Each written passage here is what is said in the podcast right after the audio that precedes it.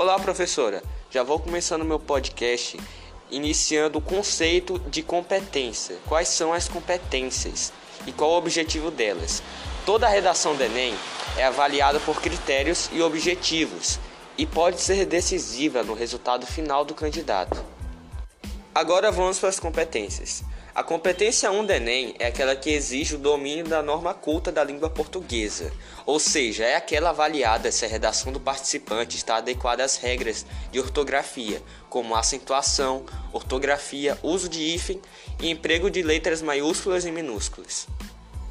A segunda competência do Enem é aquela que tem o tema, ou seja, não sair dele, que não haja fuga no assunto é aquela que avalia as habilidades de leitura e de escrita do candidato.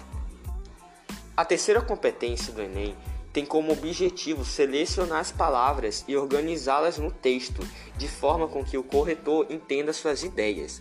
O candidato precisa elaborar um texto que apresente claramente uma ideia a ser defendida e os argumentos que justifiquem essa ideia. A quarta competência do Enem é aquela que demonstra conhecimento dos mecanismos linguísticos necessários para a construção de uma argumentação. Preposições, conjunções, advérbios e locuções adverbiais são responsáveis pela coesão do texto. A quinta e última competência do Enem é aquela que visa elaborar uma proposta de solução para o problema abordado, mostrando respeito aos valores humanos e considerando a diversidade sociocultural.